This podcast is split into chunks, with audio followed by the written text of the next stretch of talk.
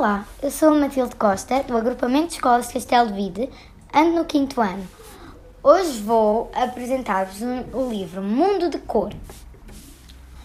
A história fala de uma menina que era diferente, ela era colorida e o resto cinzento.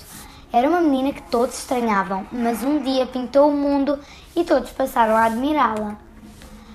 Eu acho que a história é muito interessante porque condiz com a vida de muita gente, ou seja, algumas pessoas sentem-se diferentes. Mostra que todas as pessoas podem fazer diferença no mundo.